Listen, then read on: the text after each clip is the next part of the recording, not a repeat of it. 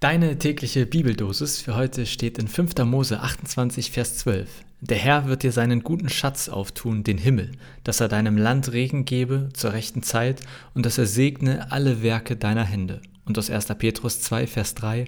Ihr habt schon geschmeckt, dass der Herr freundlich ist.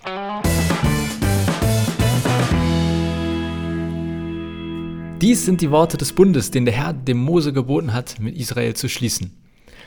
Ich habe mal ein bisschen Kontext gesucht für diesen ersten Vers, da mit dem Herr, mit Schatz und Himmel und Regen und so weiter. Und das ist der Kontext. Dies sind die Worte des Bundes, den der Herr dem Mose geboten hat, mit Israel zu schließen. Also, Gott hat Mose, so, ne, also wichtigste Person fast im Alten Testament, könnte man ja sagen, Anführer Israels. Gott hat, mit, hat Mose eine Menge mitgegeben. Äh, und das hat Mose dem Volk Israel dann weiter erzählt. Irgendwann wurde es aufgeschrieben und ist dann bis heute in der Bibel gelandet. Und das sind eine Menge Gesetze.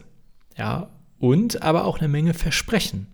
Gott verspricht seinem Volk, es gibt Regen zur rechten Zeit und ich segne alles, was du tust, was du mit deinen Händen tust. Das ist Gottes Pakt, das ist Gottes Vereinbarung äh, mit dem Volk Israel.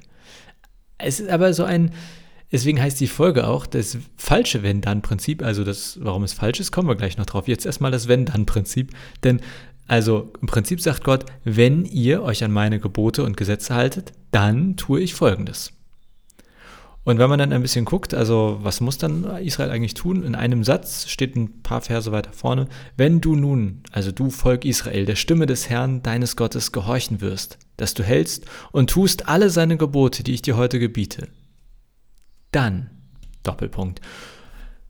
Also, du gehorchst der Stimme Gottes. Du hältst und tust alle seine Gebote. Und dann gibt es als Gegenleistung folgendes. Und ich kann euch sagen, das ist, also, das sind eine Menge Gebote, aber das sind auch eine Menge Gegenleistungen. Wer Lust hat, einfach mal Kapitel 5. Buch Mose, Kapitel 28 lesen. Da wird einfach mal so aufgezählt, was das Volk Israel alles von Gott dann als Gegenleistung bekommt. Ich finde das spannend, weil das falsch wirkt klassische christliche Lehre, was ich bestimmt auch häufig hier so sage, wäre ja erstmal oder ist erstmal, Gott schenkt dir. Einfach so. Gestern hatten wir die Folge, was ist Gnade? Und im Prinzip würde ich sagen, Gnade, das ist doch das Gegenteil von dieser Bundessache hier, dieser Vereinbarung zwischen Gott und Israel. Hier ist es, wenn dann, und dann ist es ja gerade nicht Gnade oder gnädig, da wird nicht bedingungslos geschenkt. Im Gegenteil. Er sagt, wenn du tust, was ich sage, dann werde ich folgende Dinge tun. Ist das also ein Widerspruch? Ist die Gnade erst im Neuen Testament dazu gekommen? Hat sich Gott verändert? Oder gilt das hier nicht, was im Alten Testament steht? Ist das falsch? Ja, hier kommt meine Lösung und mein theologischer Gedanke des Tages, getriggert durch die Bibeldosis, die äh, ich mir heute gegeben habe und du ja gerade auch. Ich glaube, dass das mit dem Bund und dem Wenn-Dann anders zu verstehen ist und dass man Gefahr läuft, hier ein falsches Wenn-Dann-Prinzip zu erkennen. Denn nach meinem Verständnis sind Gebote, also die Gebote Gottes, Angebote zum guten Leben. Wer auf Gott hört, dem widerfährt Gutes, weil das auf Gott hören Gutes bewirkt. Wer tut, was Gott in Anführungszeichen befiehlt oder was er anbietet, dem widerfährt Gutes, weil das, was man dann tut, Gutes bewirkt.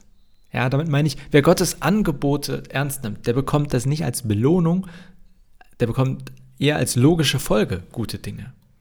Ist jetzt ein schlechtes Beispiel, ich weiß, und da tinkt auch, ich sag's trotzdem. Wenn mein Arzt mir sagt, ich soll mehr Sport machen, weil ich dann gesünder und länger leben würde, dann ist es nicht zu hundertprozentig richtig. Ja, nur weil man mehr Sport macht, lebt man natürlich nicht automatisch gesünder, kann das auch übertreiben und man lebt auch nicht automatisch länger, Unfall und so weiter. Aber jetzt in einer sehr vereinfachten Form, ja. Wenn der Arzt sagt, mach mehr Sport, dann lebst du gesünder und länger, dann ist nicht, also der macht nicht der Arzt, dass ich gesünder und länger lebe, sondern er hat mir nur dieses gute Angebot für mein Leben gegeben. Vielleicht sogar ein Gebot. Und wenn ich mich daran halte, dann ist das gut für mich. Dann lebe ich gesünder und vermutlich länger, so zumindest die Wahrscheinlichkeit steigt.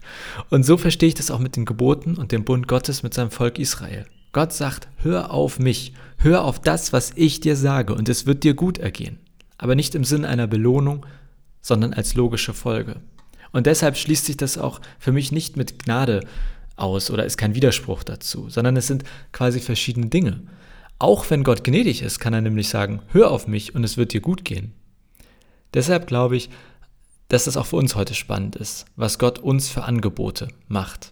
Ehrlich gesagt, Ich glaube, es sind nicht zwingend die Dinge, die wir da im Alten Testament bei Mose finden.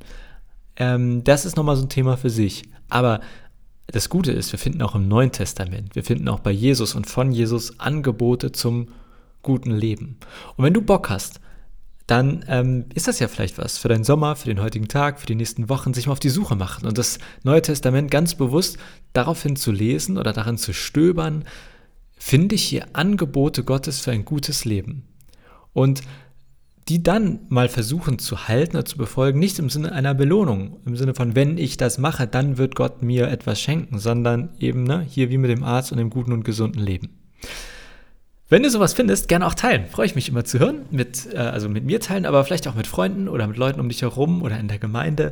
Ich glaube, dass das eine sehr spannende und lohnenswerte Sache ist. So, genug für heute. Ich wünsche dir einen schönen sonnigen Tag und bis morgen.